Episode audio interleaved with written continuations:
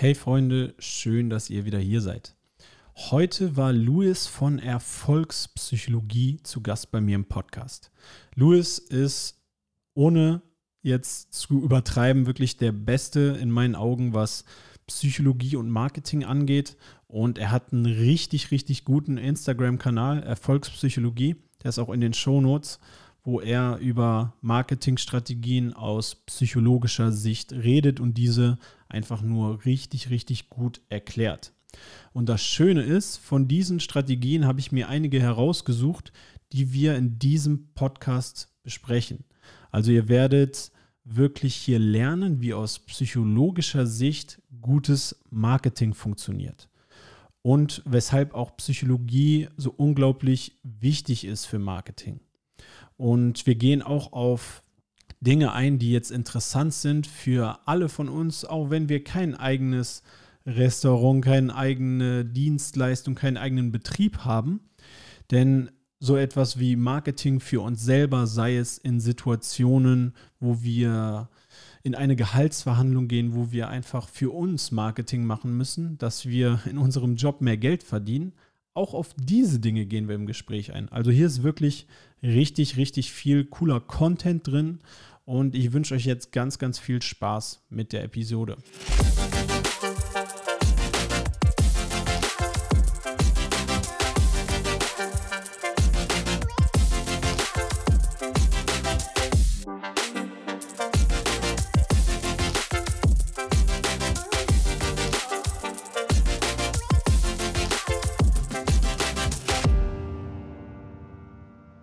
Louis, willkommen im Podcast. Schön, dass du hier bist. Schön, dass du mich eingeladen hast, Jan. Freut mich sehr. Das ist schön.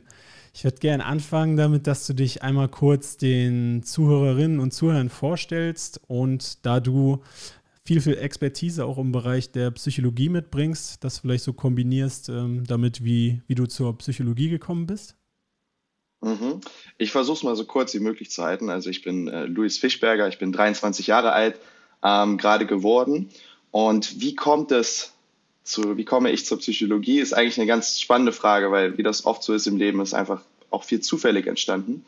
Ähm, ich denke, der erste Punkt, den man nennen muss, ist, ich war äh, nach dem Abi habe ich ein Jahr gearbeitet, dann war ich ein Jahr ganz klassisch ein bisschen Reisen, Südostasien, Australien. Und da habe ich eine Person kennengelernt, ähm, von der ich da sehr viel mitnehmen konnte, vor allem im Bereich so Unternehmertum. Ähm, war so, dass wir jeden Morgen um 5 Uhr aufgestanden sind, um auf den Bau zu fahren, um auf die Plantage zu fahren und uns da den, den Rücken krumm geschuftet haben. Und dieser Typ ist halt dann einfach zu Hause geblieben, hat halt irgendwas an seinem Laptop gemacht und am Ende des Tages hat er dreimal so viel verdient wie wir. Und dann ähm, ist ein guter Freund mittlerweile von mir und ich hatte ihn dann halt gefragt, so wie machst du das denn, was, was funktioniert da? Ja, er ist selbstständiger Unternehmer. Und das war für mich so ein Aha-Moment, weil ich bis dato immer dachte, wenn du Unternehmer sein willst, dann brauchst du eine Fabrik und alles Mögliche. Aber dass man auch so ortsunabhängig äh, im Prinzip nur mit seinem Laptop das machen kann, worauf man Bock hat und damit Geld verdienen kann, das ähm, war so eine Erkenntnis, die ich da das erste Mal hatte. Und ähm, wir waren noch weiter in Kontakt ähm, und das war immer so in meinem Hinterkopf. Dann habe ich irgendwann angefangen zu studieren und es war auch so, ich wusste jetzt nicht so richtig, was soll man studieren, ähm, aber durch das ganze Reisen, durch die ganzen Menschen, die ich kennengelernt habe, ist es dann ähm, darauf hinausgelaufen, dass ich zwei Sachen studiert habe. Einmal Politik und Psychologie. Ähm, also Politik, Gesellschaft und das zweite Psychologie. Und gerade der Psychologie-Part hat mich jetzt sehr gecatcht. Das fand ich jetzt super spannend, super interessant, war da auch echt involved. Und dann kam halt die Corona-Pandemie, äh, Anfang 2020. Und dann war jetzt so die Frage so, hm, was machst du denn jetzt? Und ich hatte immer noch im Hinterkopf, dass man ja irgendwie mal was starten könnte, online. Gar nicht mal mit dem Sinn, äh, dahinter Geld zu verdienen, aber auch so, so Instagram. Ich hatte öfter mal so, so einem Kollegen, der auch selbstständig war, was Marketing angeht, ausgeholfen. Äh, und dann dachte ich, hey, jetzt hast du Zeit. Wenn nicht jetzt, wann dann? Ähm, lad doch einfach mal ein paar Sachen zum Thema Psychologie hoch. Äh, das ist so ein interessantes Thema. So viele Leute fragen dich dazu. Du findest es selber so spannend. Und das ist einfach ein Thema, es interessiert die Leute. Lad einfach mal ein paar Sachen hoch, bring den Leuten ein bisschen was bei, ähm, so science-based auch, also nicht so dieses, dieses typische mhm. paar motivierende Zitate. Und äh, guck einfach mal, ob die Leute das interessiert. Und wer weiß, vielleicht kann man später, vielleicht entwickelt sich da auch irgendwas draus. Und gesagt, getan. Dann habe ich einfach ohne großen Plan einfach Sachen zum Thema Erfolgspsychologie hochgeladen. So heißt mein Kanal auch noch bis heute. Also wirklich alles Mögliche. Und habe halt gemerkt, die Leute interessiert das, die Leute finden das geil. Das gab es so noch nicht so richtig. Und dann kam irgendwann der Punkt, dass man sich spezialisieren musste. Weil du weißt es selber, Psychologie ist ein so großes Feld und ich fand halt alles relativ spannend. Ähm, dann kam aber der Punkt, so dass halt dieses ganze Therapeutische ähm, auch reinkam und da ist dann halt der Punkt, wo ich eine Grenze gezogen habe, äh, weil ich weiß nicht, wie du das siehst, aber äh, gerade so Sachen wie, wie Depressionen und ähm, Abhängigkeitsstörungen und sowas, das ist natürlich interessant für die Leute. Ich finde es aber immer relativ schwierig, dass das aufs Internet zu packen. Weißt du, was ich meine? Mhm. Ähm, also so, ich habe bei dir gesehen, so, so Hilfeleistungen und so und einfach drüber das Thema sprechen, finde ich super wichtig. Ich habe aber auch ja. bei anderen Leuten gesehen, die dann im Prinzip so Schnelltherapie machen oder so. Mhm. Und das finde ich halt einfach, irgendwie gehört sich das nicht. Also wenn einer äh, Krebs hat, dann soll der verdammt nochmal zum Arzt gehen und äh, nicht irgendwie im Internet ein paar Tipps sich raussuchen. Und ähm, genauso ist es natürlich auch bei psychischen Krankheiten. Und dann habe ich halt rausgefunden, dieses Thema Marketing, dass ich das super interessant fand äh, weil ich auch vorher, wie gesagt, im Marketing gearbeitet habe. Zu dem Zeitpunkt habe ich äh, in der Bank gearbeitet, neben dem Studium, also im Verkauf und habe halt gemerkt, was, wie viele Stellschrauben es da gibt und äh, wie einfach das eigentlich ist. Dass es eigentlich eine Wissenschaft ist dahinter und habe dann halt extrem viel gelesen, extrem viel in Weiterbildung investiert, äh, im Studium noch extra ähm, Vorlesungen aus dem Master und so weiter belegt, wo es dann halt in Consumer Behavior und sowas reinging, ähm, also Konsumentenverhalten und ähm, ja, einfach ein Thema, was mich super interessiert und in dem ich jetzt tätig bin seit, äh, ja, ich würde mal sagen, so anderthalb Jahren, also wo ich auch dann mein Geld mit verdiene, dass ich halt äh, Firmen berate in dem Bereich, äh, wie man halt die Marketingstrategien ausbauen kann und so weiter, um halt mehr Kunden äh, zu gewinnen und mehr Interessenten in Käufer zu verwandeln. Ja, ja, heftig, da steckt ganz schön viel drin. Äh, einmal finde ich erstmal vorneweg, also jeder, der deinen Instagram-Kanal sieht, also ich finde es einfach bester Kanal, was ähm, Psychologie und Marketing angeht. Also das werden wir auf jeden Fall auch verlinken. Äh, müsst ihr euch auf jeden Fall angucken. Das ist einfach richtig gut. Was ich daran spezifisch gut finde, ist, wie du das eben gesagt hast, du machst nicht so diesen Bullshit, ein Zitat da rein oder irgendwas, was mal irgendein möchte gern Guru so mal gesagt hat, sondern bei dir ist das halt wirklich science-based, vor allem halt in Bezug zur Psychologie. Und das äh, hat mir auf jeden Fall auch sehr imponiert. Also erstmal Props an, an der Stelle. Äh, und dann, bevor wir da in die Materie reingehen, was ich jetzt auch spannend fand an deiner Geschichte, dass du da diesen Menschen kennengelernt hast, als du reisen warst, der dich anscheinend auch sehr inspiriert hat. Äh, und gut, die Zuhörer wissen das jetzt nicht. Wir nehmen gerade auf, ich bin in Deutschland, du bist in Spanien, richtig? Was fasziniert dich so, weil du lebst den Lifestyle ja anscheinend auch gerade, äh, ortsunabhängig arbeiten zu können? Ja, vielen Dank erstmal für deine Props am Anfang. Ähm, sehr schön. Und ähm, ja, das ist halt für mich Freiheit. Also du sagst jetzt, du lebst den Lifestyle. Und wenn man jetzt denkt, so selbstständig, ein Unternehmer, dann kommen halt häufig die Leute, die so die Leute fischen wollen mit irgendwie teuren Autos und Yachten und so weiter. Ähm, das ist jetzt nicht der Lifestyle, den ich lebe. Äh, für mich ist einfach das Tollste, was du haben kannst, großartigste ist halt Freiheit. Und äh, ich würde sagen, ist einer meiner höchsten Werte. Und Freiheit ist einmal die Freiheit zu, das heißt, was kannst du tun? Aber vor allem ist Freiheit auch, und das vergessen die meisten Leute, die Freiheit nicht zu müssen. Und das ist halt etwas, was halt super stark ist. Halt, ich muss nichts. Das ist das Schöne. Ähm, ich muss nicht aufstehen, wenn äh, irgendein Wecker klingelt. Also man sollte sich natürlich angewöhnen, aber rein prinzipiell muss ich es nicht. Ich muss nicht zu irgendeiner Arbeit erscheinen. Ich muss nicht einen Anzug oder ein Hemd tragen, wenn ich arbeite. Ähm, und ich muss auch nicht in Deutschland sein, wenn ich das nicht möchte. Andersrum kann ich halt überall sein, wo ich möchte. Ich kann dann arbeiten, wenn es mir passt. Und natürlich muss man selber eine Art Routinen entwickeln und äh, Disziplin entwickeln, auch wirklich dann zu arbeiten, weil von nichts kommt nun mal auch nichts. Ähm, aber wie und warum und weshalb ich das alles mache, das bleibt halt vollkommen mir überlassen. Und äh, ja, witzig, dass du den Kollegen auch ansprichst. Äh, er war zum Beispiel auch vor ein paar Monaten dann noch hier in äh, Madrid mich besuchen. Hatten hier eine gute Zeit mit noch anderen Kollegen. Und ähm, bei ihm ist es halt auch so. Und bei vielen Leuten in der Branche, die ich kenne, das sind dann Leute, die verdienen teilweise sehr viel Geld, also viel, viel mehr, als ich es jetzt verdiene. Aber die nutzen das jetzt nicht, um sich eine teure Wohnung zu kaufen und halt im äh, AMG durch die Gegend zu fahren, sondern die sind halt äh, im Jahr acht Monate irgendwo unterwegs auf der halben mhm. Welt und arbeiten halt von dort. Und das ist einfach der Hammer. Das ist so den Lifestyle, den ich äh, gerne lebe und äh, der einfach der Hammer ist für mich. Ja, klingt auch äh, richtig cool, wie du das beschreibst. Äh, dann ist mir jetzt doch noch, vielleicht als kleine Follow-up-Frage, darauf, du hast schon gesagt, du musst nicht unbedingt aufstehen. Du hast halt enorm viele Freiheiten, du kannst dir sehr viel selber einteilen. Dann gibt es bestimmt auch Leute, die damit nicht so gut klarkommen wie du jetzt, die, die damit strugglen und dann vielleicht gar nichts mehr auf die Kette bekommen. Äh, jetzt bist du jemand, der ist sehr erfolgreich in dem, was er tut. Hast du dir irgendwelche Routinen erarbeitet, irgendwelche Strategien erarbeitet, wie du das schaffst, dass du trotz dieser vielen Freiheiten das auf die Kette bekommst, ja, dein, dein Leben so im Griff zu haben, auch was dein Beruf jetzt angeht? Guck mal, und da sind wir direkt bei einem, bei einem wunden Punkt von mir. ähm, da sprichst du was ganz Wichtiges an. Und gerade wenn man sich mit äh, Psychologie auskennt, und äh, ich meine, ich, ich habe studiert, ich bin da nach wie vor am Puls der Zeit. Ich weiß, wie wichtig Routinen und so weiter sind, wie wichtig effizientes Arbeiten ist, effektives Arbeiten. Und gleichzeitig setze ich selber nicht so um, wie ich es gerne würde. Ähm, das heißt, ich habe Stand jetzt fast keine Routinen. Und ich mhm. weiß, dass das halt der große Hebel ist. Ich bin gerade dran, das alles so ein bisschen aufzusetzen. Ähm, ich habe halt einfach, ich weiß nicht, ob es eine Gabe ist, ähm, oder vielleicht ist das einfach so bei mir. Äh, ich krieg halt alles irgendwie gebacken. Also auch wenn ich dann irgendwie Party machen war und bis 11 Uhr schlafe und ich weiß, ich habe irgendein Projekt oder irgendein Meeting in zwei Stunden, irgendwie kriege ich es hin. Äh, ich weiß aber auch, dass das nicht optimal ist. Ich weiß, dass da so viel mehr gehen könnte. Und das ist jetzt so mein persönliches Projekt, äh, gerade in letzter Zeit, wirklich ein paar Routinen auszubauen. Weil ich dann immer auch so bin, ja, nimmt das nicht meine Freiheit, wenn ich mich im Prinzip selber einschränke und selber sage, du gehst jeden Abend dann schlafen, du stehst jeden mhm. Morgen dann auf und dann machst du das. Aber es ist einfach ab einem gewissen Punkt notwendig, um halt alles vernünftig unter einen Hut zu bringen. Ja, aber erstmal klasse, dass du das so ehrlich beantwortest. Und auf der anderen Seite hat sich das aber jetzt auch irgendwie danach angehört.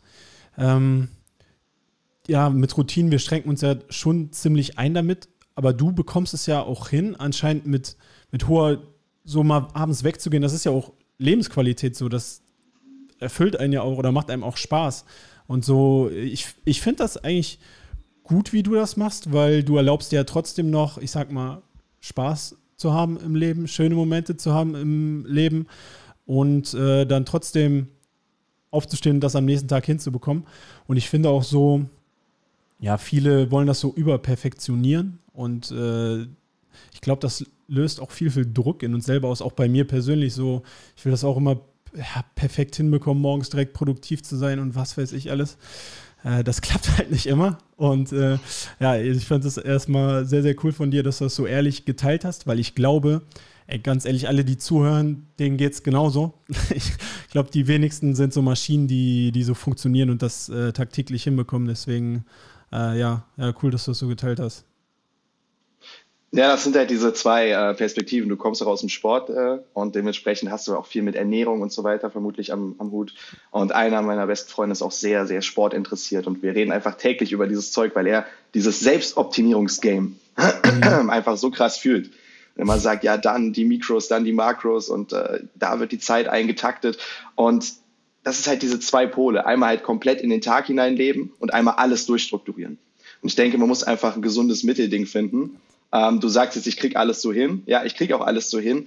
Aber man ist jetzt einfach an einem Punkt, wo es halt ein paar Routinen jetzt braucht. Ich habe jetzt gerade einen neuen Geschäftspartner. Wir haben super coole Projekte, die anstehen. Ähm, an allen Enden und Ecken öffnet sich gerade irgendeine äh, Geschäftsidee oder Geschäftsgelegenheit.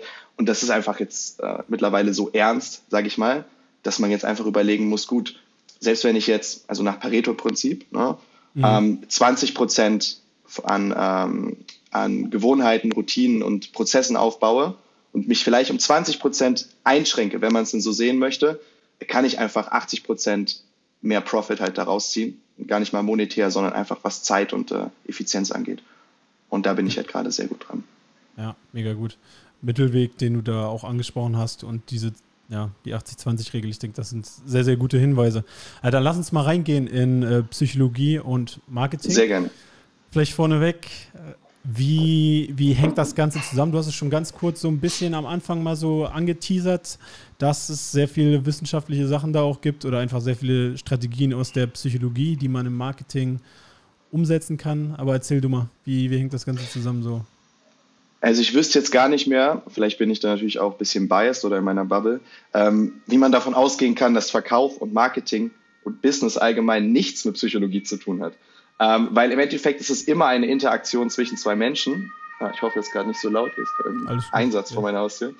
ähm, ist immer eine Interaktion zwischen zwei Menschen. Ja? Und ganz egal, ob das jetzt über eine Werbeanzeige ist, ob das online ist, hinter einer Website oder hinter einem Angebot steht auch immer ein Mensch. Und auf der anderen Seite haben wir einen Käufer, was, der auch ein Mensch ist. Und da ist ganz egal, ob der für ein Unternehmen einkauft, für sich selber. Es ist immer eine Interaktion zwischen genau zwei Menschen. Und was ist die Wissenschaft zwischen Interaktion, menschlicher Interaktion, menschlicher Wahrnehmung, menschlichen Verhaltens? Das ist die Psychologie. Und da habe ich halt relativ schnell gemerkt, dass es da halt äh, Überschneidungen gibt. Und wenn du halt verstehst, wie der Mensch tickt oder wie reden wir von allgemeiner Psychologie, wie 95 Prozent der Menschen ticken, sag mal, der geistig Gesunden, ähm, dann verstehst du halt auch, wie ein Angebot auszusehen hat. Was macht ein Angebot attraktiv für den Kunden? Wie muss eine Werbeanzeige aussehen? Wie catchst du die Aufmerksamkeit? Und wie schaffst du genug Verlangen, um einen Kauf auszulösen? Aber auch das, was danach passiert. Wie schaffst du es denn, dass dein Kunde auch zufrieden ist? Dass er seine Entscheidung nicht bereut? Dass er sagt, ja, ich habe das gekauft, es hat jetzt vielleicht auch sehr viel Geld gekostet, es hat mich aber weitergebracht. Das heißt, ähm, Neuromarketing hört ja nicht auf in dem Moment, wo der Kunde Geld überwiesen hat oder seine Kreditkartennummer eingegeben hat. Neuromarketing geht auch weiter, dass der Kunde auch nochmal kaufen würde und ähm, begeistert ist von dem Produkt. Ähm, unabhängig von der Produktqualität kann man natürlich auch das beeinflussen ähm, und vielleicht dich weiterempfehlt, wieder zum Kunden wird und so weiter. Ja, also hammer gut erklärt und ich denke, wir haben alle jetzt mitbekommen, wie unglaublich wichtig das ist. Und deshalb gehen wir jetzt auch mal in unterschiedliche Strategien davon rein. Alle Fragen, die ich jetzt auch stelle oder alle Strategien, über die wir reden, könnt ihr, wenn ihr jetzt zuhört, geht ihr auf Louis äh, Instagram-Kanal, da könnt ihr das auch nochmal alles nachgucken. Da gibt es Posts dazu. Und wir gehen jetzt erstmal ja in die für mich äh, fünf, zumindest so nach meiner Recherche, ja, so fünf sehr, sehr große oder erfolgreiche und gängige Marketingstrategien, die funktionieren. Und du erklärst vielleicht einmal, warum funktionieren die und, und ja, was passiert dabei. Äh, die erste Strategie ist die Verknappung. Mhm. Verknappung, ja, sehr interessant. Scarcity auf Englisch. Ähm, Verknappung funktioniert extrem effektiv im Marketing und auch im Verkauf. Äh, Grundlage ähm, ist, dass wir äh, immer noch im Prinzip dasselbe Gehirn haben oder nahezu das gleiche Gehirn wie unsere Vorfahren äh, in der Steinzeit vor 10.000, 20 20.000 Jahren. Damals ging es halt tagtäglich ums Überleben und äh, wenn du dich damit ein bisschen auseinandersetzt, merkst du halt relativ schnell, dass fast alles, was wir tun, viele Entscheidungen, die wir treffen, immer diesen unterbewussten Überlebenstrieb in sich haben. So, damals war es so, wenn du halt in deiner Gruppe gelebt hast oder es vielleicht auch mehrere Gruppen gab und es gab nur eine begrenzte Anzahl von Ressourcen, das heißt, äh, ihr seid zehn Leute, aber es gibt jetzt nur Essen für acht. Mhm. Dann ist es extrem wichtig, dass du dir deinen Anteil von diesem Essen sicherst. Also das ist überlebensnotwendig. Wenn du es halt sechsmal hintereinander nicht schaffst, sechs Tage kein Essen hast, dann bist du verdammt hungrig und dann äh, war es das irgendwann. Ne? Ähm, also das jetzt mal ganz, ganz äh, flach ausgedrückt. Das ist eben die große, äh, wie Knappheit im Prinzip funktioniert. Äh, triggert im Prinzip unseren, unseren Hirnstamm unsere unterste Ebene des Gehirns, das Unterbewusstsein. Und das ist eben das, was du dann auch im Marketing einsetzt. Das heißt, du kannst Knappheit auf verschiedene Ebenen angehen. Du kannst einmal zeitliche Knappheit angeben, das heißt nur noch bis zum mhm. das und das für einen bestimmten Preis oder für ein bestimmtes Bundle und dann gibt es vielleicht manche Funktionen nicht mehr. Du kannst ähm, die Quantität, also die Anzahl der verfügbaren Einheiten limitieren äh, und das sieht man, denke ich, ganz klar bei, bei Schuhen. Ne? Also das ist das beste Beispiel. Wenn irgendein Schuh, der 200 äh, Euro kostet, wo man jetzt schon mal Gedanken machen kann, wie schaffen die es überhaupt, dass dieser verdammte Schuh 200 Euro kostet, das ist wieder ein anderes Thema. Aber dass dann nur 1000 oder was davon verfügbar sind, die Leute bestellen sich das und der, die Leute, die keinen bekommen haben, die kaufen den Schuh 20 Minuten später teilweise für 5000 Euro bei eBay. Das ist ganz einfach Knappung. Das ist einfach äh, Verknappung. Exklusivität Knappheit und die Leute werden einfach crazy, die werden verrückt und wollen das haben. Und das ist eben so ein Trigger, den man halt auch im Marketing verwenden kann. Krass, hast du richtig gut erklärt, auch schön mit, äh, mit Storytelling verbunden. Und äh, ja, also ich denke, ich habe schon allein gemerkt, wie du mit dem Essensbeispiel, so ja, da ist nicht genug Essen, da, wie, da geht ja die eigene Herzfrequenz beim, beim Zuhören schon zu. Und ja, das ist ja, äh, ja, Das ist halt genau das Prinzip. Äh, dann das nächste Prinzip auf der Liste ist, ich hoffe, ich spreche es richtig aus, äh, Reziprozität. Reziprozität, ja. Äh, Reciprocity, das ist ähm, ganz grob übersetzt, bedeutet das, wie du mir, so ich dir. Das ist extrem interessant. Ich weiß nicht, ich will nicht immer so in die Tiefe gehen, aber es sind halt so spannende Themen. Ja, doch, ähm, weil die Psychologie das bis heute nicht belegen kann, warum es das gibt. Da streiten sich wirklich die Geister, weil im Endeffekt sind wir klar, wir sind soziale Wesen, aber im Endeffekt, wie ich gerade schon gesagt habe, steht Überleben immer im Vordergrund. Und ich habe ja nichts davon, wenn ich jemand anderem etwas gebe. Ja, weil dann bleibt logischerweise weniger für mich. Das heißt, warum handeln wir überhaupt sozial? Und da kommt eben dieses Prinzip der Reziprozität ins Spiel, ähm, dass man halt überlegt, äh, warum das so sein kann, dass wenn wir jemandem etwas geben, kommt das auch wieder aus dieser, dieser Stammeszeiten, wo halt überschaubare Leute am Start waren. Und wenn da nur 20 Leute sind, dann ist das nicht wie in einer Großstadt. Wenn du einem Obdachlosen gibst, dann ist das Geld weg. Trotzdem machen wir es. Äh, das kommt noch aus dieser Zeit, weil wenn du jemandem dort etwas gegeben hast, dann erinnert sich, der sich und hat eben diesen Reflex, dir gerne etwas zurückzugeben. Er möchte sich revanchieren. Er steht so gesehen in deiner Schuld, auch wenn kein Vertrag geschlossen wurde oder ähnliches. Ähm, und das ist eben das, was die Menschen auch irgendwo von den Tieren unterscheidet. Das heißt, diese soziale Komponente. Das heißt, man denkt nicht nur an sich, sondern gibt, aber mit dem Hintergedanken sind wir alle irgendwie äh, gewinnoptimierende Wesen, etwas wieder zurückzukommen, auch wenn es uns nicht bewusst ist. Das kannst du natürlich auch wieder im Marketing wunderbar einsetzen. Und das sind eben so kleine Geschenke. Das heißt, wenn ein großer Deal ansteht, irgendwie ein Hauskauf oder so weiter, ähm, dann bringt der Makler gerne auch ein kleines Geschenk mit. Ein Obstkorb, eine Flasche Sekt oder so zur, äh, mhm. oder Champagner zur Dealunterschreibung. Das fällt überhaupt nicht ins Gewicht, ähm, was da preislich angeht. Aber es ist einfach so ein kleiner Trigger, der den Kunden noch in die richtige Richtung stoßen kann. Anderes Beispiel sind äh, Freebies, kostenlose Produkte, die du rausgibst. Proben, wenn du bei, bei Douglas was bestellst, kriegst du auch immer so Parfümproben dazu. Das ist einmal natürlich, um dich zu inspirieren, was du als nächstes kaufen könntest, aber erweckt unterbewusst aber auch so eine gewisse Sympathie, dass du halt da was umsonst bekommen hast, ein kleines Geschenk. Diese Proben kosten die Hersteller nichts. Der Return on Invest ist allerdings gewaltig. Ja, krass. Äh, jetzt, wo du das Beispiel genommen hast, da fällt mir noch ein, ich habe dazu auch mal eine Studie gelesen, da haben die das an Restaurants getestet. Einmal äh, also die haben das Trinkgeld untersucht. Einmal sind die Leute ganz normal, in, vielleicht, du kennst die Studie vielleicht sogar, äh, die Leute sind ganz normal ins Restaurant gegangen äh, und dann haben sie den Durchschnitt vom Trinkgeld am Ende untersucht und dann sind die Leute ins Restaurant gegangen, aber haben vorher ein Geschenk bekommen, halt was umsonst bekommen. Ja, und wie du schon äh, angeteasert hast, also es waren signifikante Unterschiede. Trinkgeld war viel, viel höher und der Umsatz, den das Restaurant gemacht hat, auch viel, viel höher, einfach durch dieses klitzekleine Geschenk am Anfang, was dem Restaurant kaum was gekostet hat. Also deshalb, äh, das ist richtig machtvolles Prinzip, was du da beschrieben hast. Ja, ja, ist eine, eine, spannende Studie. Es gibt da auch noch, noch weitere zu. Es wurde immer wieder getestet, seit den, seit den 60ern, seit den 70ern, immer wieder mit denselben Ergebnissen. Das heißt, dass du halt ein massives Return on Investment hast von dem, was diese kleine Geste dich kostet Manchmal muss es ja auch gar kein gar nichts Materielles sein, was halt komplett kostenlos ist und was du am Ende dann dafür mehr zurückbekommst im Vergleich zur, ähm, zur Kontrollgruppe, die eben nicht diese Geste, dieses kleine Geschenk bekommen hast. Also im Marketing unfassbar mächtig, unfassbar kleiner Invest, unfassbar großer Return am Ende. Mega gut, Dankeschön. Äh, dann nächste Prinzip ist die Exklusivität. Was macht das ja. im Marketing? Exklusivität sind wir auch ähm, im Prinzip wieder bei dem Sneaker-Beispiel. Das ist eine Verknüpfung von Knappheit und Exklusivität. Exklusivität funktioniert ähm, natürlich nur über Knappheit, weil wenn etwas unbegrenzt verfügbar ist, ist es auch nicht exklusiv.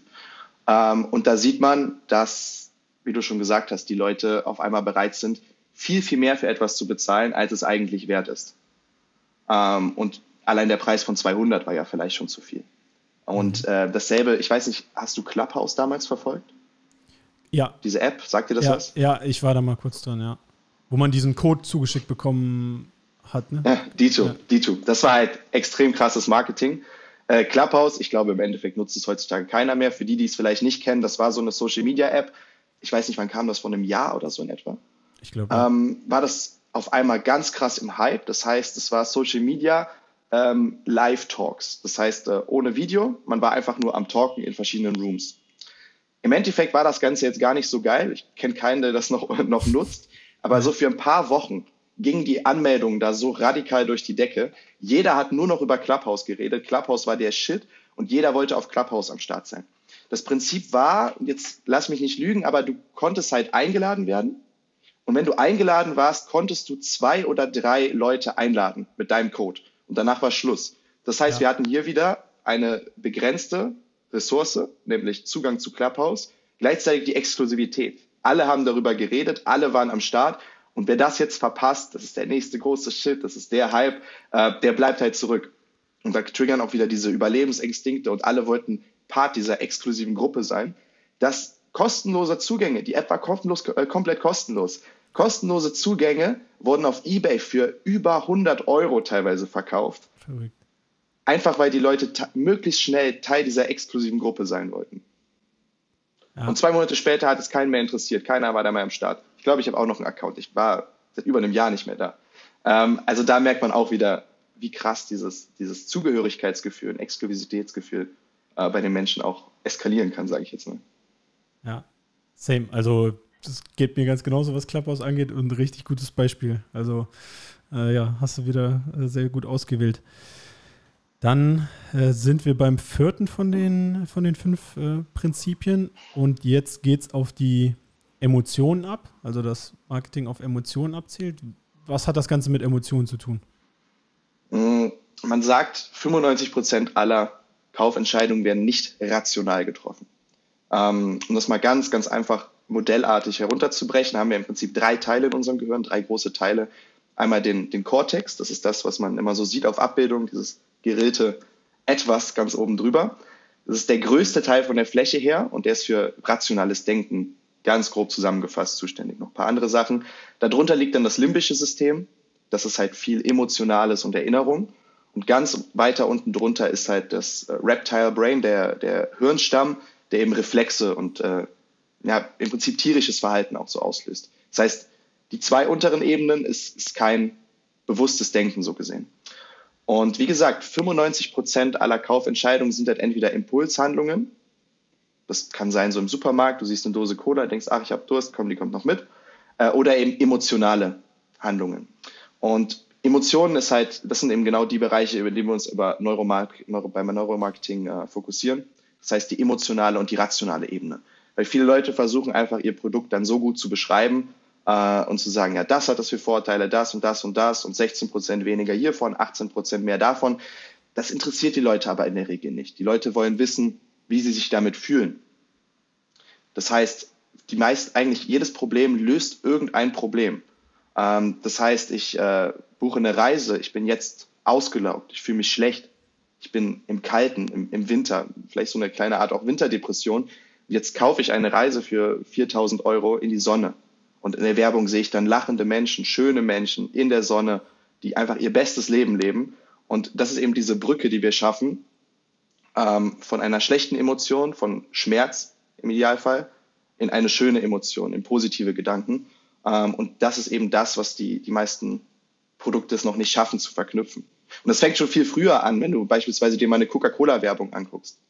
Eine Coca-Cola-Werbung vor 100 Jahren war wirklich faktenbasiert. Dann hieß es, so und so viel Milligramm Koffein, macht dich wach, gegen Kopfschmerzen.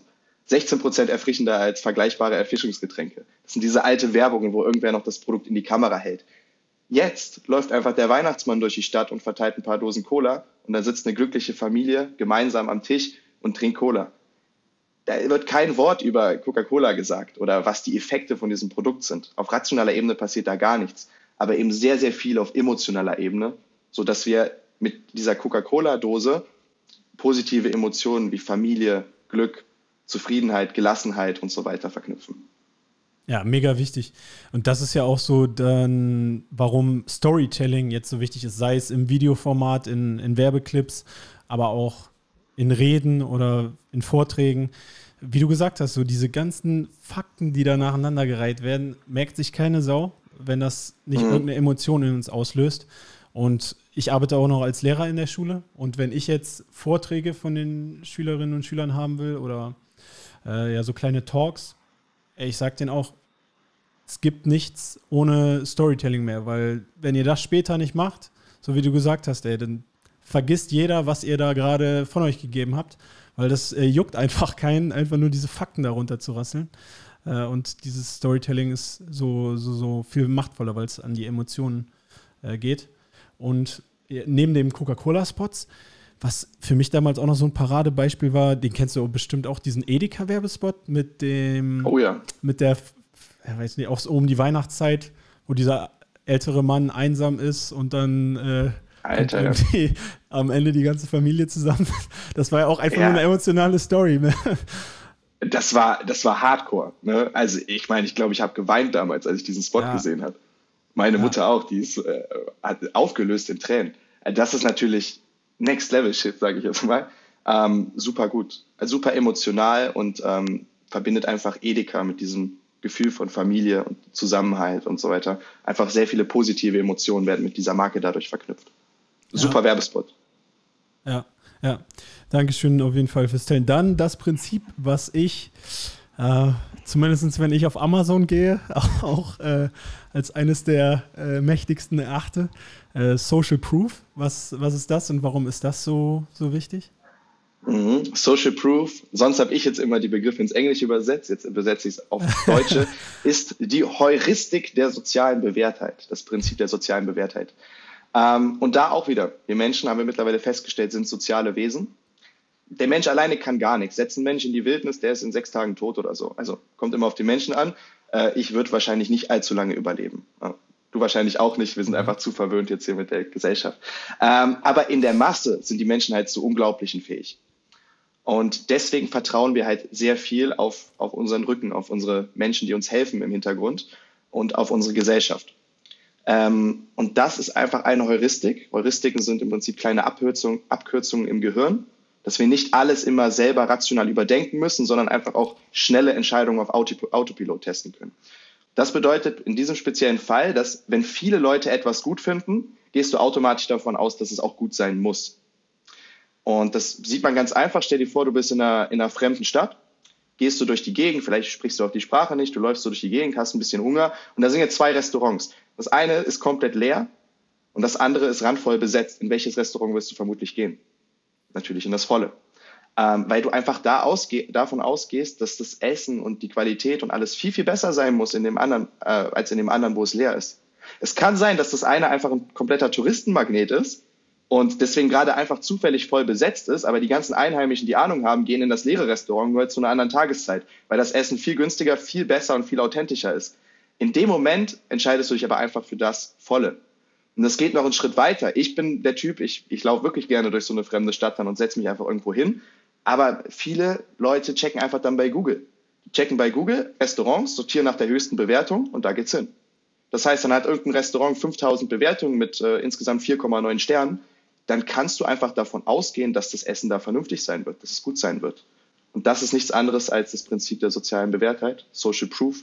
Und das können wir im Marketing natürlich auch wieder hervorragend an, äh, anwenden. Einmal eben über Sternebewertungen, dass wir sagen, hey, dass wir auch bewusst auf zufriedene Kunden zugehen, beziehungsweise auf alle unseren Kunden und sagen, bewertet das bitte. Ähm, da gibt es dann auch wieder ein paar Tricks, wie wir die Leute zum Bewerten bringen, weil es ja auch wieder Aufwand für die bedeutet. Ähm, das geht über Testimonials, das heißt über ausführlichere Bewertungen. Das heißt, jemand sendet dir ein Video ein und erklärt einmal klipp und klar in ein, zwei Minuten, was er von deiner Leistung, deinem Produkt gehalten hat. Und ähm, geht auch weiter über so Sachen wie Gütesiegel. Das heißt, du holst dir eine Zertifizierung vom TÜV rein, ähm, von irgendwelchen Gremien, die besonders gute Produkte auszeichnen, Stiftung Warentest und so weiter. Das schafft einfach Vertrauen, dass wir andere Instanzen, andere Menschen das Ganze schon befürworten lassen. Auf jeden Fall. Und ist, wie du gesagt hast, nicht mehr wegzudenken, so, ne? Also wie viele Leute, wenn sie ja. dann in irgendeine Stadt fahren oder sich überlegen, was machen wir jetzt abends, äh, ja, gucken dann nach den Google-Rezensionen, was ist da am besten oder beim Urlaub buchen, was jetzt gerade vielleicht bei vielen ansteht.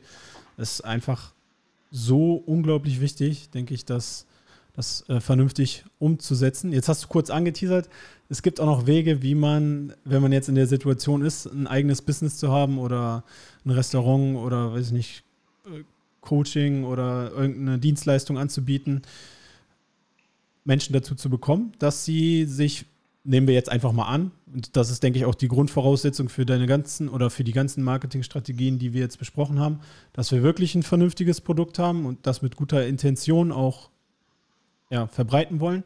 Wie kriegen wir denn unsere zufriedenen Kunden dann dazu, dass die sich die Zeit nehmen, weil du hast ja gesagt, da muss sich wirklich dann jemand Zeit aus seinem Tag nehmen und wir sind faul, generell, äh, uns eine Bewertung zu geben. Ich muss gerade einmal nochmal zu dem Schritt zurück, weil das ist was, was wir jetzt ganz vergessen haben. Vielleicht gehen wir später nochmal drauf ein. Äh, das sagst du natürlich ganz wichtig. Also all diese Sachen funktionieren nur, wenn du wirklich ein vernünftiges Produkt hast, ein Produkt, für das es einen Markt gibt und ein Produkt, was gut ist. Dann kannst du Marketing betreiben und damit wirklich sehr, sehr gute Erfolge ähm, erreichen. Das heißt, viele Leute denken immer so Psychologie, Hokuspokus, du zwingst jetzt irgendwelche Leute, manipulierst die, das zu kaufen. Aber mein Beispiel ist immer, du kannst einem Blinden keine Brille verkaufen, egal was du da jetzt äh, für, für coole Strategien hast. Ne? Es ist nur, um gute Produkte noch besser zu bewerben. Ähm, genau, einen Schritt zurück, wie kriegen wir das hin? Da gibt es jetzt auch wieder sehr viele Wege. Ich würde tatsächlich einfach bei der Reziprozität bleiben, weil es halt mit am einfachsten ist und weil wir es gerade schon besprochen haben, um hier nicht den, den Rahmen zu sprengen. Ähm, das heißt, du bietest einfach einen Gutschein an. Beispielsweise bei Amazon, vielleicht hast du auch schon mal so eine Mail bekommen. Amazon möchte das nicht, deswegen wird es mittlerweile weniger, aber dass man dann nochmal eine Mail vom Anbieter bekommt oder im, im Paket, was man bekommt, liegt ein Zettel drin. Hey, bewerte uns doch gerne bei Amazon und du kriegst noch einen 5-Euro-Gutschein für den nächsten Einkauf. Weil dadurch schaffen wir mehrere Dinge. Erstmal, wir kriegen vermutlich eine bessere Bewertung, weil äh, wir das natürlich gut finden, dass wir eine gute Bewertung bekommen. Wir haben 5 Euro geschenkt bekommen, das ist äh, super nett, das ist Reziprozität. Und es ist natürlich wieder dieses Ding, wie du schon sagst, es ist Aufwand und da kann man dann auch noch so ein bisschen rumspielen. Ja, es wären nur 60 Prozent deiner Zeit und mir wäre damit extrem weitergeholfen. Ähm, überleg mal, was ich auch für dich getan habe. Nicht so ausgedrückt, aber ein bisschen unterschwellig. Mhm. Und dann kriegt man die Bewertung in der Regel auch. Äh, weil das Problem ist natürlich, dass die meisten Leute, die sich hinsetzen und äh, eine Bewertung von sich ausschreiben, sind Leute, die unzufrieden sind. Äh, du kennst sicher das dieses typische Deutsche, ah, der war jetzt so ein schlechter Natürlich. Service. Jetzt nehme ich mir 20 Minuten meiner Zeit und schreibe dann eine Ein-Sterne-Bewertung, den zeige ich es richtig. Also ich habe, glaube ich, noch nie eine Bewertung geschrieben. Bei den, wenn ich irgendwo enttäuscht war, dann denke ich mir so, ach gut, ja, war jetzt scheiße, aber warum soll ich nochmal jetzt meine ja. Zeit da rein investieren? Und eine gute Bewertung bin ich auch viel zu faul zu. Ja, war super, alles cool, aber warum soll ich jetzt nochmal da rangehen und denen jetzt Sterne geben? Wenn jetzt allerdings jemand auf mich zukommt, sagt hier, ähm, oder auch im Restaurant kann man das super machen, so, ne, war alles super und auf Sympathie vom Kellner und hier vielleicht noch ein Gutschein fürs nächste Mal und äh, oder wie du schon sagst, eine kleine Süßigkeit beim Trinkgeld und hey, es wäre echt super, wenn ihr uns noch schnell bewerten könntet. Dauert nur 30 Sekunden, hier könnt ihr diesen Code scannen, habt ihr weniger Arbeit, öffnet sich sofort Google-Rezension, einfach eure Meinung kurz sagen und gut ist. Das sind so die, die einfachsten Wege, würde ich sagen. Mhm. Ja, richtig, äh, richtig gut erklärt und auch nochmal das, was du davor gesagt hast. Wirklich wichtig, denke ich, für alle zu verstehen. Das klappt natürlich nicht, äh, wenn das Produkt nicht stimmt oder die Dienstleistung nicht stimmt oder da eine schlechte Intention hinter ist. Ja, das war jetzt auf jeden Fall hammer wichtig für, für alle, die dann mit einem guten Produkt, mit einer guten Dienstleistung äh, rausgehen wollen und das Marketing dahinter ja, verbessern wollen oder erstmal verstehen wollen. Ich würde dann jetzt, wir haben noch ein bisschen Zeit, überleiten zu ja, so einzelnen Szenarien, die einmal so das klassische Szenario, was alle kennen, äh, Wolf of Wall Street vielleicht oder zumindest viele, die den, die den Film geguckt haben. Und ich denke, das macht das Ganze vielleicht auch ein bisschen unterhaltsamer. Ich weiß tatsächlich nicht mehr, wie es geht. Ich habe gerade nochmal drüber nachgedacht. Ich weiß nicht mehr, wie man es am besten macht. Vielleicht bist du, äh, genau. Vielleicht kriegst du es besser hin als ich. Äh, also Szenario, äh, ähm, ja, Einstellungsgespräch. Und ich will, mhm. Luis, dass du mir hier diesen, diesen Stift hier verkaufst, den ich jetzt in die. Kamera halte für alle, das, äh, für alle, die das im Videoformat sehen. Ähm, wie würdest du das machen?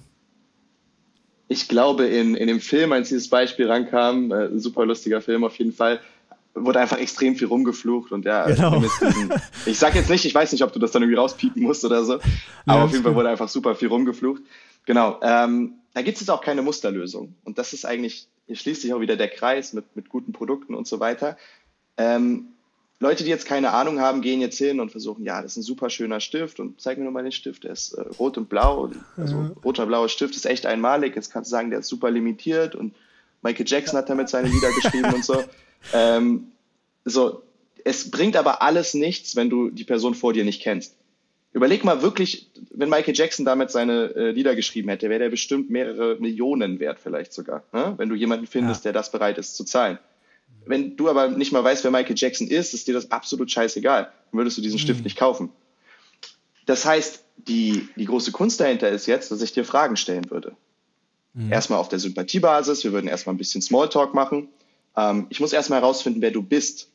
Also auch beim Verkauf gilt, ähm, wie war das? Schweigen, Schweigen ist Gold, Fragen sind Platin und Reden ist im Prinzip Silber. Du sollst so möglichst wenig reden, wie du kannst. Am meisten solltest du Fragen stellen und einfach deinen Kunden erzählen lassen.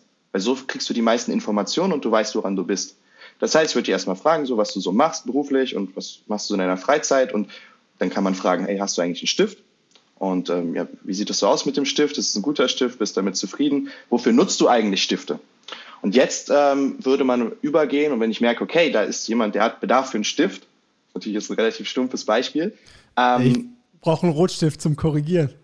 Einen Rotstift zum äh, Korrigieren. Ja, dann sollte man das Ganze wieder emotional koppeln. Es geht hier um die Zukunft deiner Schüler. Du bist, ähm, du, du legst den Grundstein für ihr Leben, so gesehen. Ja, du bist hier junge Menschen am Inspirieren, Leben am Beeinflussen, viele Leben vieler junge Menschen und das muss wirklich mit Qualität auch erfolgen. Ja? Ja. Das heißt, ähm, du brauchst da wirklich auch einen vernünftigen Stift. Es kann nicht sein, dass der Stift dann irgendwie leer ist und du deinen Schülern irgendwas mitgeben könntest für ihr späteres Leben und es funktioniert einfach nicht, weil der Stift nicht mitmacht. Ja? ja. Und ähm, also ganz grob gesagt. Ja, ist ne? wirklich ein äh, stumpfes äh, Beispiel jetzt, mit dem Stift. Ja, ja, ist ein sehr stumpfes ja, Beispiel, aber du weißt, was ich meine. Ja. Und dann kannst du halt, dann ist halt der typische Weg, dass du halt einen Schmerzpunkt erzeugst. Das heißt, du hast keinen Stift, du hast einen Stift, der schlecht schreibt, du sitzt da nachts und bist am frustrieren, weil diese dieser Kackstift einfach nicht funktioniert. Ne? Und du würdest ja. deinen Schülern vielleicht sogar noch gerne mehr auf den Weg geben, um sie noch besser zu inspirieren, aber es funktioniert einfach nicht, weil der verdammte Stift nicht mitspielt. So, ich habe jetzt halt hier einen Stift, der ist, und dann könntest du wieder mit, mit Garantien ja. arbeiten, er ist fünf Jahre Garantie. Das ist ähm, der beste Stift, ausgezeichnet von Experten, bei Testimonials. Der hat äh, 4,8 Sterne auf Amazon, ist der Bestseller, haben wir Social Proof. Und wenn du diesen Stift jetzt heute noch mitnimmst, weil wir haben nur noch drei auf Lager, Knappheit, dann bekommst du noch einen extra Stift mit dazu. Oder eine Tintenpatrone zum Nachfüllen, keine Ahnung. Das wäre jetzt so ganz stumpf, wie man so einen Stift mhm. verkaufen würde. Aber hey, wenn du mir jetzt sagst, du bist, äh, keine Ahnung, du bist blind oder du äh, hast gar kein Papier, du machst alles digital, ja. warum soll ich dir dann einen Stift verkaufen? Wird nicht funktionieren. Das heißt, Bedarf ist das Wichtigste und alles danach ergibt sich halt aus dem Gespräch. Ja, ja, sehr, sehr gut. Ähm, auch so ein Licht äh, oder so ein, wo mir ein Licht aufgegangen ist. Ähm, ganz am Anfang, was du gesagt hast, so mit Michael Jackson. Weiß nicht, ich bin jetzt zum Beispiel persönlich nicht der größte Michael Jackson-Fan. Äh, juckt mich jetzt nicht, wenn der mit dem äh, Stift geschrieben hat, versus wenn da, weiß ich nicht, ein Kind steht und du dem sagst, der ist großer Fußballfan, ja, Cristiano Ronaldo hat damit ein Autogramm unterzeichnet oder so. Äh, das ist ja ein mhm. ganz anderer äh, Bezug jetzt als hast du, ja, sehr, sehr cool erklärt. Äh, dann die zweite Sache, die ich mir äh, rausgeschrieben hatte für so ein, ja, ein bisschen Praxis-Rollenspiel, was ich sehr, sehr interessant finde, weil ich es auch hammer wichtig finde. Und zwar das Thema Gehaltsverhandlungen. Ich glaube, das ist halt auch etwas, was jetzt auch mal jetzt so ein bisschen ausgeklammert vom Marketing für eine, für eine Dienstleistung oder ein Produkt auch für jeden von uns hundertprozentig in unserem Leben mal wichtig sein wird oder ist und glaube ich auch für ganz viele ein Problem ist, wie wir damit umgehen sollen. Oder ich kenne allein schon ganz viele, die sich überhaupt nicht trauen. Oder ich habe lange auch im Fitnessstudio gearbeitet, die sich nie getraut haben, nach einer Gehaltserhöhung zu fragen oder überhaupt keine Ahnung haben, wie wir damit umgehen sollen. Äh, da hast du eine interessante Technik auf Instagram vorgestellt. Du kannst es gerne mit, mit der Technik beschreiben oder einfach aus deiner persönlichen Sicht erklären. Ich sage dir nur noch mal ganz kurz, welche Technik das war. Und zwar auch wieder auf Englisch der Ausdruck äh, Door in the Face Technik. Ja, mhm. wie hat das Ganze mit Gehaltsverhandlungen zu tun oder was wären einfach so deine Tipps für jemanden, der jetzt so davor steht, okay, ich bin eigentlich mehr wert, ich äh, sehe auch vielleicht, dass andere um mich rum mehr verdienen, aber ich habe keine Ahnung, wie ich da vorgehen soll. Mhm. Also da sind wir jetzt in einem Bereich, das ist so ein bisschen, ich glaube, das habe ich auch vor, vor, vor, Jahren gepostet oder so. Ja, also das ist auch so ein bisschen, bisschen, bisschen, genau, bisschen, du hast in, ganz unten äh, rumgegraben. Ja. Ähm, das ist so ein bisschen Küchenpsychologie. Ja, das ist schon bewährt, aber man darf jetzt nicht denken, ich benutze diesen einen Trick und auf einmal kriege ich 60 Prozent mehr Gehalt. Ja, das ist, wie ja. gesagt, so funktioniert das nicht. Wir können ja nicht die Leute irgendwie magisch manipulieren. Ähm, Door in the Face Technik hast du gesagt, ne? Ja. Genau, das ist äh, die Tür ins Gesicht Methode, wenn wir es wieder übersetzen würden. Ja. Es geht einfach darum, dass du halt ein Angebot machst, was so bodenlos ist, was dein Chef, wenn wir beim Beispiel Gehaltserhöhung bleiben, einfach irgendwie vom Sockel haut, was er dir nicht geben kann. Und das willst du, das willst du auch gar nicht. Aber dadurch passieren zwei Sachen. Einmal drei, um genau zu sein. Du überrumpelst deinen Chef, bringst ihn so ein bisschen aus der Kontrolle. Du ankerst, und das ist das Wichtigste, würde ich sagen, einen, einen Preis, der für dich relevant ist. Ankereffekt auch extrem wichtig.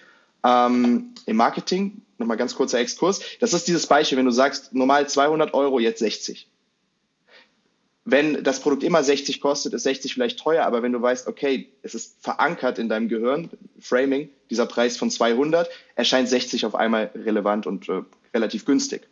Und dasselbe ist hier auch, du ankerst halt deine Vorstellung von dem, was du wert bist, sehr, sehr weit oben. Ne? Und wenn du, also beispielsweise, du verdienst 2000 Euro, du hättest gerne zweieinhalbtausend Euro, und wenn du jetzt dem Chef sagst, ja, ich sehe mich schon so bei zweieinhalbtausend Euro, erstmal ist natürlich eine schlechtere Verhandlungsbasis, weil ihr euch dann irgendwo in der Mitte annähern würdet. Und zum anderen sagt er, okay, wenn, wenn du dich bei 2,5 siehst, dann wirst du mit 2,3 auch noch zufrieden sein. Aber was ist jetzt, wenn du sagst, hey, so, guck mal, was ich alles geleistet habe, ich sehe mich bei 4.500 Euro. Dann ist er erstmal überrumpelt, weil es ist viel zu viel Geld. Und zum anderen sieht er, okay, der ist bei 4,5 verankert. Ja? Und ja, wichtig ist dabei auch noch, dass es nicht zu übertrieben ist. Das ist Punkt Nummer drei. Mhm. Heißt, wenn du sagst, ich will eine Milliarde Euro, das wird nicht ja, funktionieren. Ne? Dann wird er denken so, hä, was ist jetzt? Das ist halt ein Witz. Ne? Also es ja. muss schon irgendwo noch realistisch sein, aber so viel mehr, dass ähm, es einfach nicht möglich ist. Dass, dass du das schon weißt, aber es irgendwo noch, dass es realistisch ist. Ähm, genau, das ist aber, wie gesagt, nur so eine kleine Technik, die funktioniert bei kleinen Geschichten, die kann auch bei der Gehaltsverhandlung einmal ähm, funktionieren. Äh, ich glaube aber, was viel wichtiger ist, ist, dass du halt wirklich selbstbewusst in dich gehst und halt guckst, ähm, wenn wir jetzt bei diesem Beispiel bleiben, äh, so was kann ich überhaupt und ähm, wo möchte ich hin? Und ähm, wenn du jetzt wieder bei Beispiel, du kriegst 2000 und vielleicht verdienen auch Kollegen von dir 2,4, 2,5, 2,6. Ich weiß, man sollte sich nicht immer vergleichen, aber dann kannst du überlegen, echt rational, mach dir mal eine Liste. Hm, verdiene ich eigentlich, also verdiene ich von meinem Wert her genau dasselbe oder vielleicht sogar auch mehr. Was mache ich? Was machen meine Kollegen? Und äh, wenn du dann sagst, hey, ja, das verdiene ich, das ist mein, mein Wert und das möchte ich haben, dann ähm, such nach Alternativen. Bewirb dich irgendwo anders. Und wenn du siehst, hey, da werde ich genommen, dann weißt du, das ist mein Wert. Und dann kannst du ganz klar zu deinem Chef oder deiner Chefin gehen und sagen, ähm, guck, so sieht's aus. Ähm, ich bin sehr gerne hier, aber das ist einfach etwas, das funktioniert gerade nicht. Ich fühle mich hier vielleicht auch nicht so fair behandelt. Also sollte man vielleicht so nicht sagen, aber halt, du sagst, ja. ähm, aus den und den und den Gründen, ich habe mich weiterentwickelt, ich habe eine Schulung besucht, also auch da Argumente liefern. Und ich, ich liebe diese Firma, ich liebe dieses Unternehmen, ich würde sehr gerne hier bleiben. Andere Unternehmen haben jetzt aber das geboten. Und ähm, da kannst du natürlich auch wieder ein bisschen aufrunden, um zu ankern. Und dann wird man sich etwas weiter unten treffen. Und da, das ist jetzt nicht ein, eine psychologische Überzeugungstechnik, da würde ich auch jedem raten, wenn du das nicht bekommst, dann geh.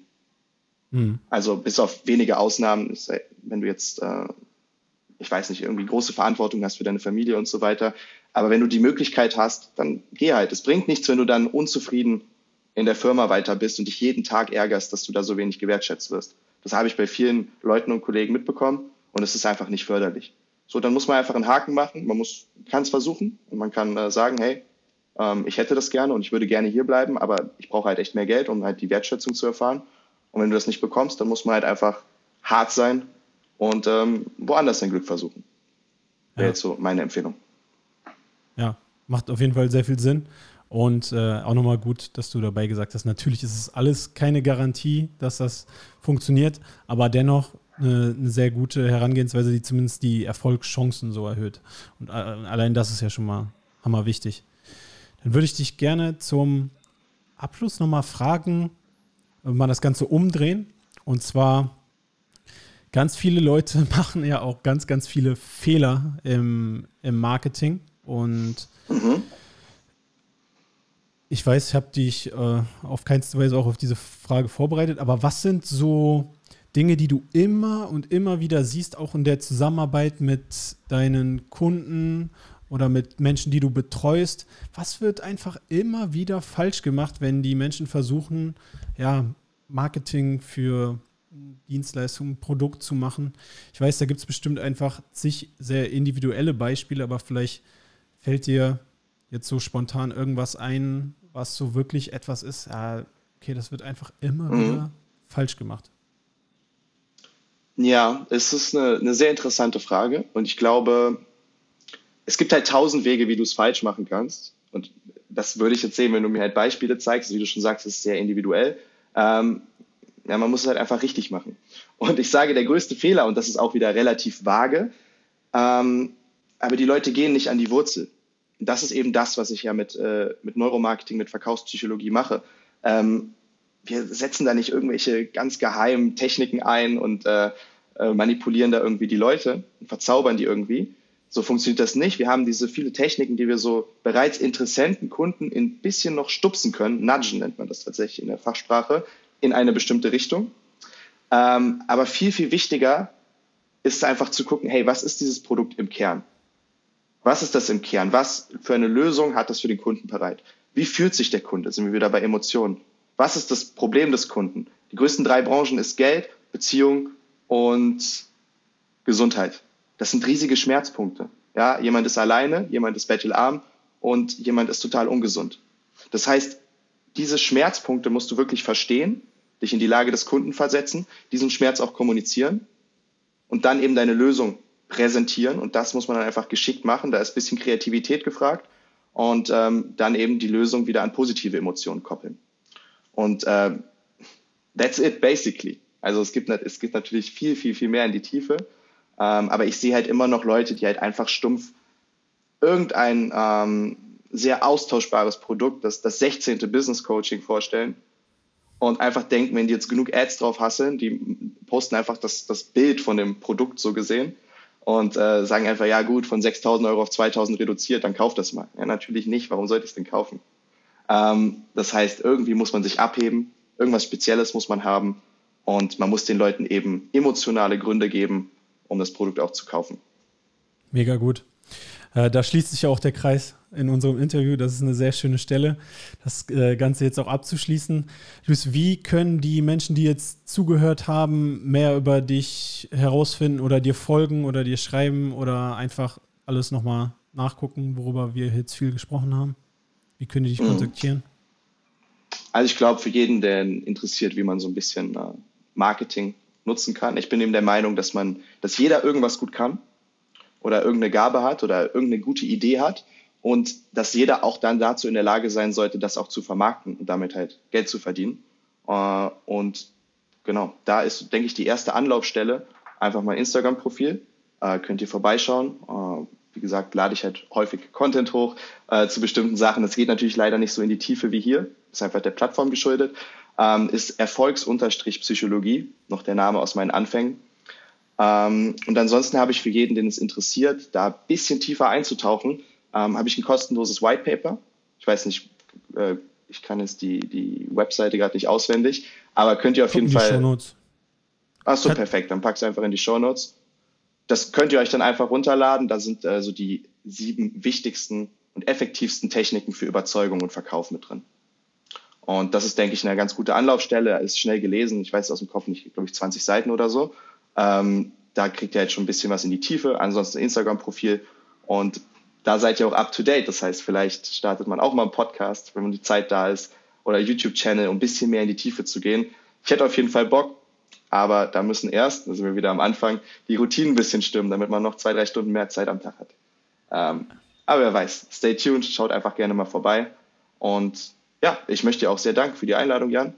Ich war schon in dem ein oder anderen Podcast, aber ich würde sagen, das war bisher die, die angenehmste Folge. Hat sehr, sehr viel Spaß gemacht. Dankeschön. Kann ich wirklich äh, nur zurückgeben, Luis. Du hast einmal Hammer Mehrwert geliefert, also wirklich richtig äh, krassen Mehrwert geliefert. Alle, die sich mit der Thematik auseinandersetzen.